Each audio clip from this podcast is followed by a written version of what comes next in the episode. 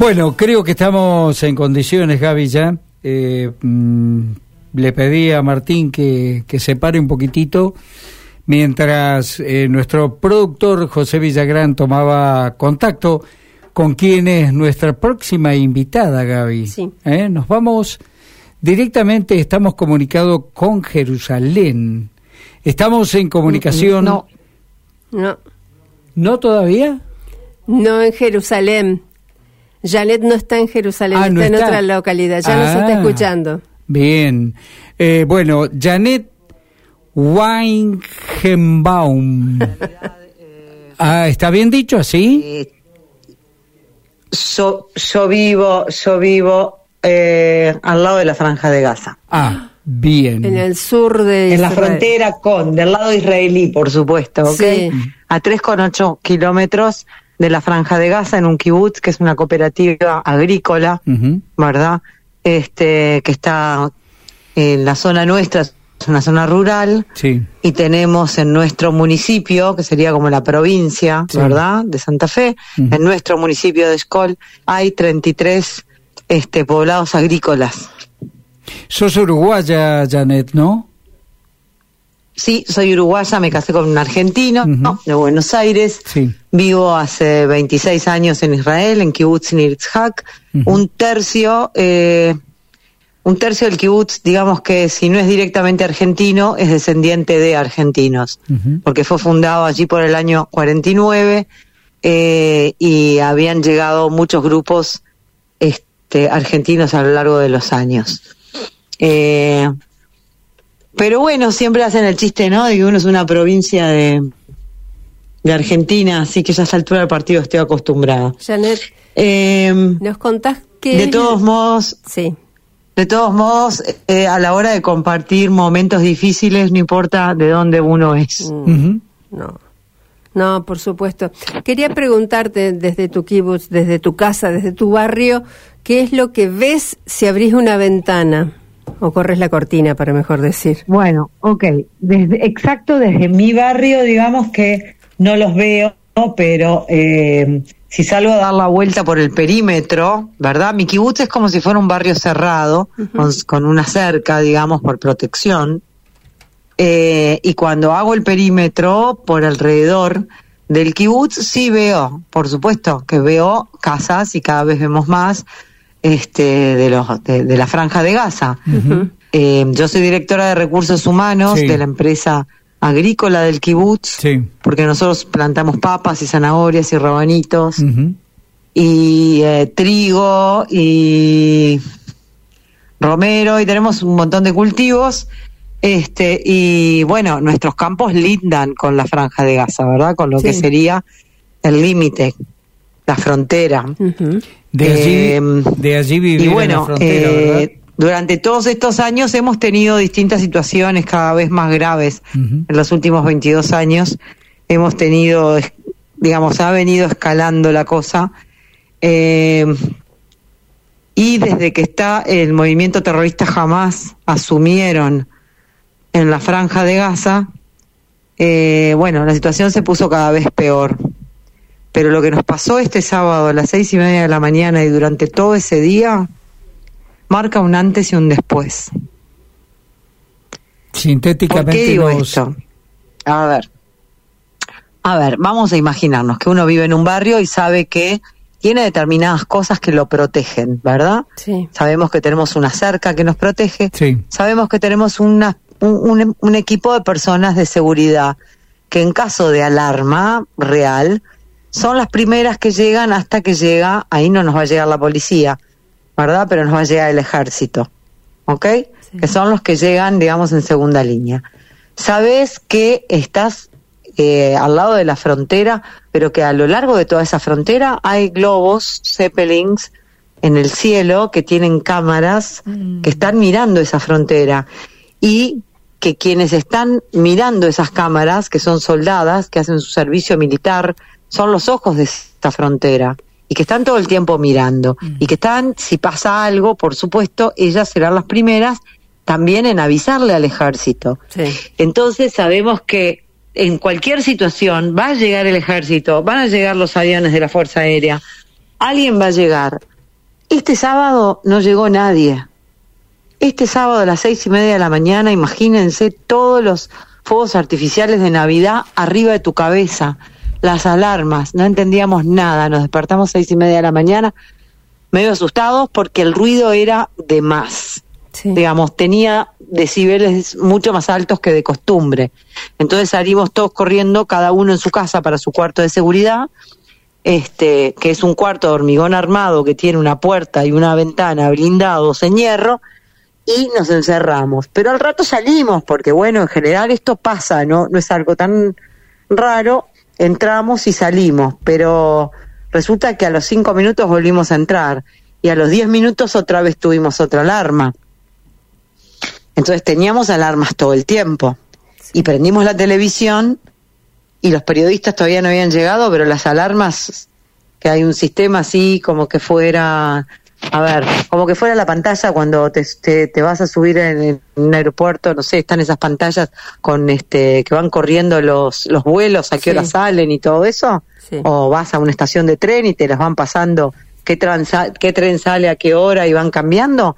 Bueno, así iban cambiando, pero esos eran nombres de lugares en Israel que estaban siendo atacados en ese momento. Y de pronto había una pantalla entera con 10, 15 nombres. ¿Verdad? Eh, fue una situación muy crítica que a las nueve y media de la mañana nos dijeran prohibido terminantemente sacar la nariz fuera de casa. Nadie sale de adentro del cuarto de seguridad, hasta nuevo aviso. Y la gente se empezó a preguntar por qué. Entonces dicen, hay, hay terroristas dando vueltas por el kibutz. ¿Ok? Esto es una situación que es barajar y dar de nuevo. Se nos cambiaron, se nos cambiaron digamos, todos los niveles de, miedo. En ese momento no entendíamos bien qué pasaba y de pronto empezamos a ver que en uno de los grupos de WhatsApp internos del kibutz la gente empieza a escribir, siento ruido fuera de mi casa. Mm. Me parece que rompieron los vidrios, me parece que rompieron las ventanas. Alguien entró, escucho hablar árabe afuera. Claro. Siento ruido, siento tiros, golpean. Intentan abrirme el cuarto de seguridad y, instantáneamente hay otra persona en otra parte en ese mismo barrio por donde entraron que también pone lo mismo y todo el mundo pone están acá, están entrando, por favor manden a alguien, por favor manden a alguien, ¿dónde está el ejército? ¿Dónde está el equipo de seguridad? ¿Por qué estamos solos? Estoy sola en mi casa, mi marido no está, ¿dónde están todos? Bueno, imagínense en un grupo de WhatsApp cada cinco segundos ver a uno de sus amigos diciendo, ¿quién viene a salvarme?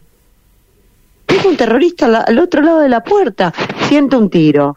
Alguien escribe, le tiré a uno. No sé qué pasó. ¿No? Digo, y recibí yo también un tiro. Estoy un poquito lastimado, pero no es grave. Y de pronto gente que dice, estoy escuchando, estoy escuchando, y de pronto cortan conexión.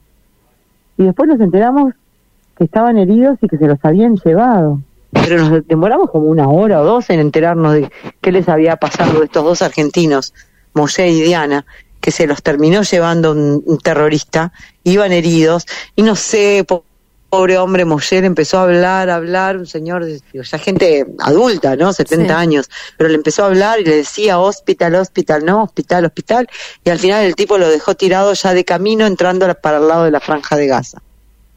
Digamos, estas son situaciones que no habíamos vivido nunca. Nosotros, dentro de esta situación de gravedad, siempre yo decía, vivimos un 98% de paraíso y un 2% de terror. ¿Por qué paraíso? Porque yo vivo en una comunidad donde conozco a todo el mundo, donde festejamos todo tipo de festividades, donde hacemos este, actividades para, para los niños, donde tenemos un, un comedor comunitario, un, eh, una una especie de jardincito donde cada uno viene y planta, tenemos un pequeño zoológico, los jardines de infantes están ahí adentro, los niños cuando vuelven de la escuela tienen actividades este, extracurriculares de tarde, hay todo tipo de cosas re lindas, digamos, yo crié a mis hijos en un, en un lugar, digamos que súper sano, corriendo descalzos por el pasto, yendo en bicicleta, solo casa de los amigos, o saliendo a jugar afuera, como yo me crié en Uruguay, no sé, digo, como nos criábamos antes en los barrios, que salíamos a jugar a la pelota en la calle.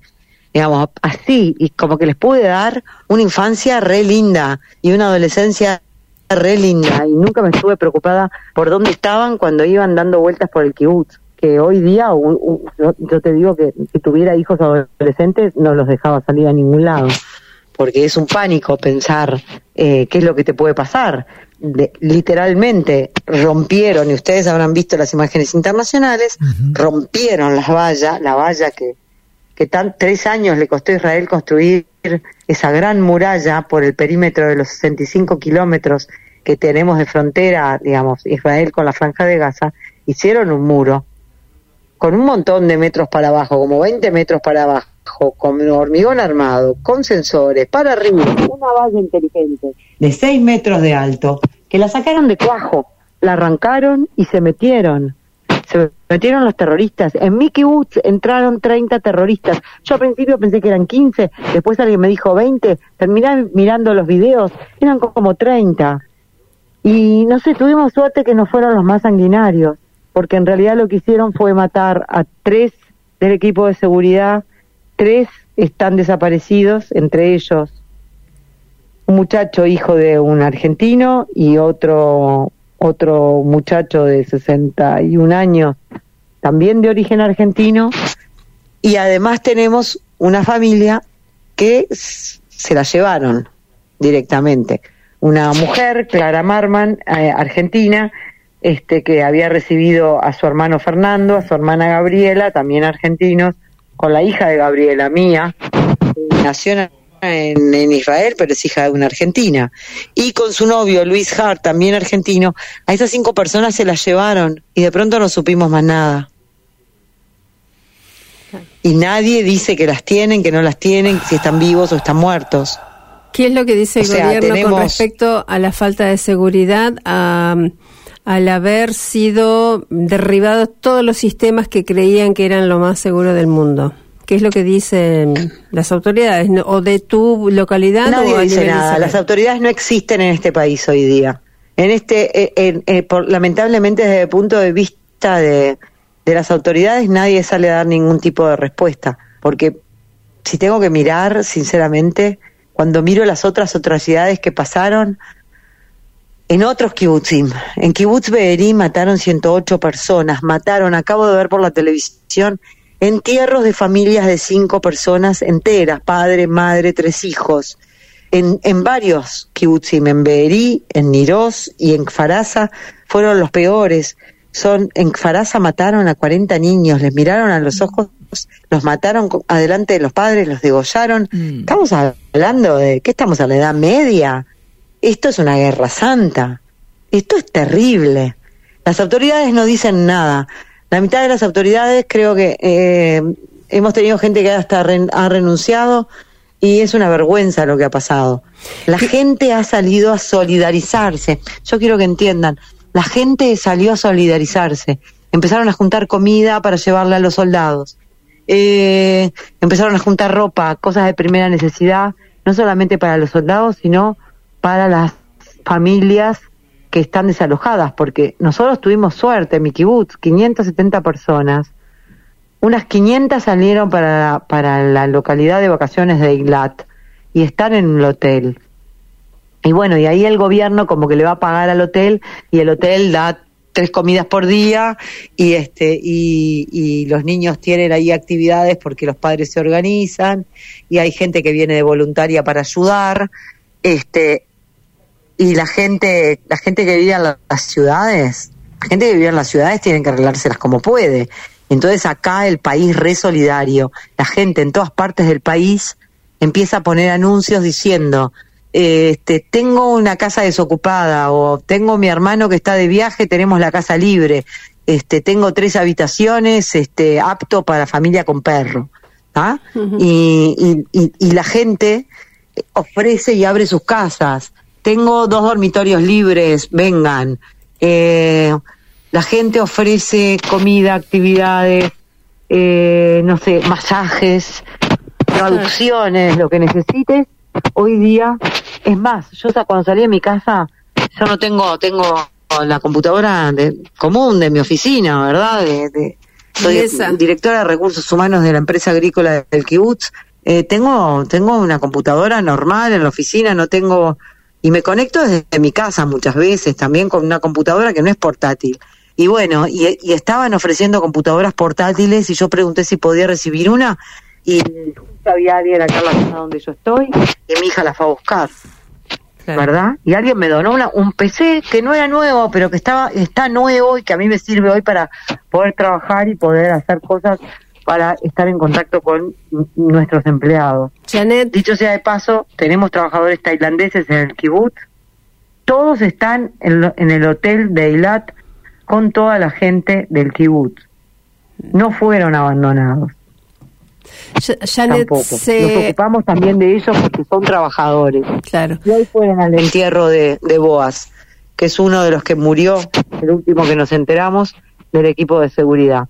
Y los tailandeses estaban con nosotros, los tailandeses llorando con nosotros por la muerte de una persona que junto conmigo, digamos, somos el padre y la madre Janet, que se quedaron huérfanos. Aquí en los medios de comunicación se habla de un inminente ingreso por tierra, por aire, por mar, por lo que fuera a la franja de Gaza.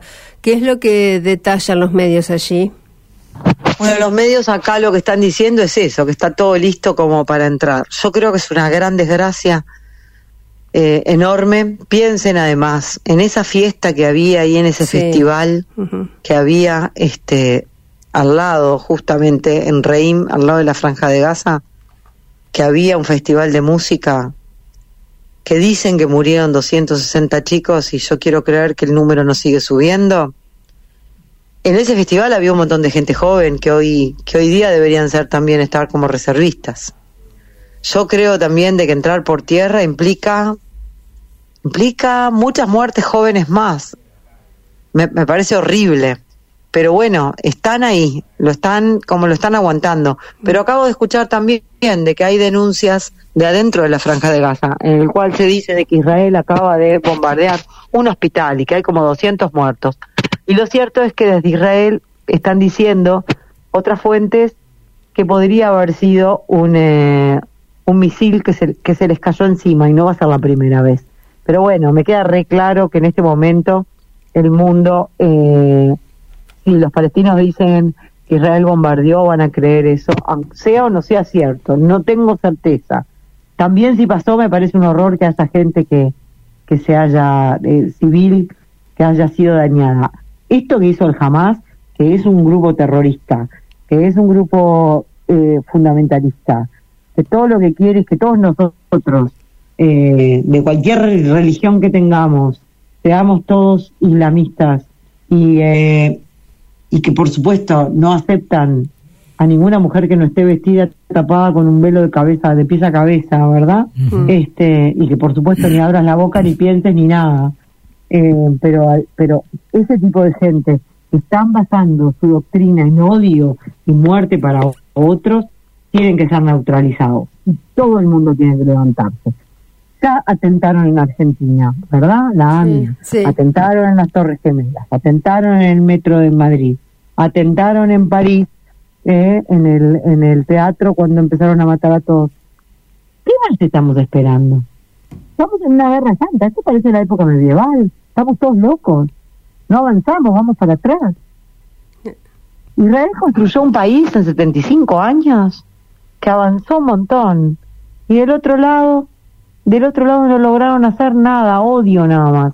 Todo el dinero que se les manda de ayuda internacional, desde que está jamás peor todavía, lo único que hacen es armarse en contra de Israel y está visto, porque esta vez esto estuvo espectacularmente armado, digamos. Sí. Eh, no sé, ¿ustedes vieron Fauda? Bueno, una pe- esto es una película, Misión Imposible es poco. Sí. Entraron, tiraron los misiles, eh, entraron en todas las, en las cuatro bases del ejército que están apostadas a lo largo de la frontera y si no mataron a los soldados se los llevaron de rehén. Reventaron todas las cámaras, rompieron la cerca, entraron adentro de, los de los poblados, se llevaron gente adentro de las casas. El lugar más seguro para un ser humano es su casa. Entraron adentro de cuartos de seguridad, que ya es una locura tener un cuarto de seguridad, pero ya que lo tengo, por lo menos que me proteja. Y ante toda esa impuni- impunidad, yo todavía veo parte del mundo que dice, no, todo eso es mentira, no mataron a nadie, no mataron civiles. Salieron a cazar vivos a todos esos jóvenes. Tenemos en el kibutz un chico de 22, 23 años eh, que salió de ahí para contar el cuento. El que está desaparecido es su padre, uno de los del equipo de seguridad. Eh, pero tenemos otra chica que ha sido operada de la cabeza y de un pie, que hace como una semana ya que está, ya está ahí, creo que al otro día recién la lograron rescatar, 24 horas después, esperemos que se salve. No, no son personas desconocidas. Claro. Si tuviera que ir a los entierros hoy debería clonarme. No alcanzarían. A mi hijo le mataron una compañera de generación.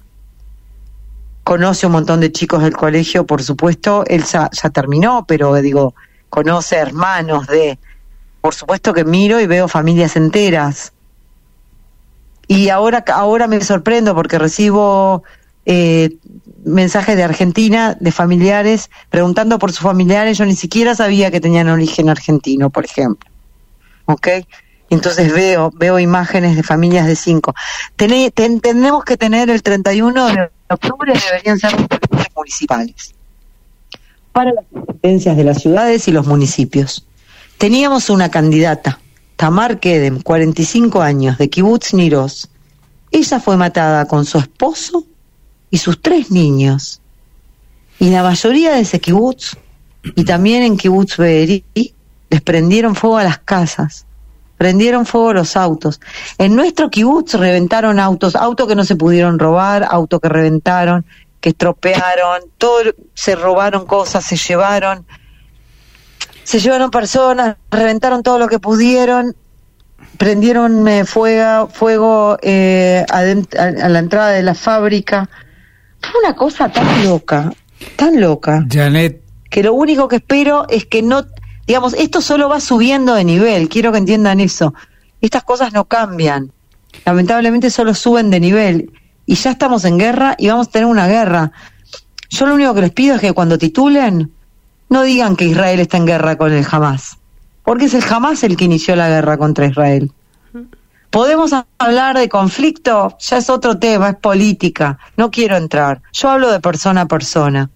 Cuando yo les decía, cuando yo llegué al kibutz había 25 trabajadores palestinos trabajando, gente de buena voluntad, gente que se me rompía el aire acondicionado, yo podía dejarles la llave de mi casa o la casa abierta, me iba y ellos arreglaban todo. Jamás me faltó nada. Janet, gente de buena voluntad que venía todos los días a trabajar. Eh, gente que eran compañeros de trabajo, a ver si me entienden, tuvimos buena convivencia. Israel se fue después en el 2005 de la franja de Gaza. ¿Qué diablos hizo Gaza con ese lugar? ¿Por qué los egipcios no abren las puertas? Janet, ¿Por ¿me qué si escuchás? Israel les dice que se muevan? Sí, disculpas. Eh, no, es que estamos pasado de tiempo, quisiéramos seguir escuchándote realmente, eh, pero se nos se terminó el tiempo de programa, te agradecemos infinitamente y deseamos para todos lo mejor, sinceramente, y que la paz llegue pronto.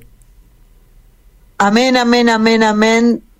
Yo juro que toda la gente que vive en mi zona somos gente de, buena voluntad hasta ahora. Habrá que ver cómo se recomponen las comunidades y volvemos a confiar en que todavía la paz es posible. Porque lo que nos pasó el sábado 7 de octubre nos cambió la vida. Gracias. Janet Weichenbaum, eh, qué testimonio, Gaby. No se puede agregar nada más. Nada más.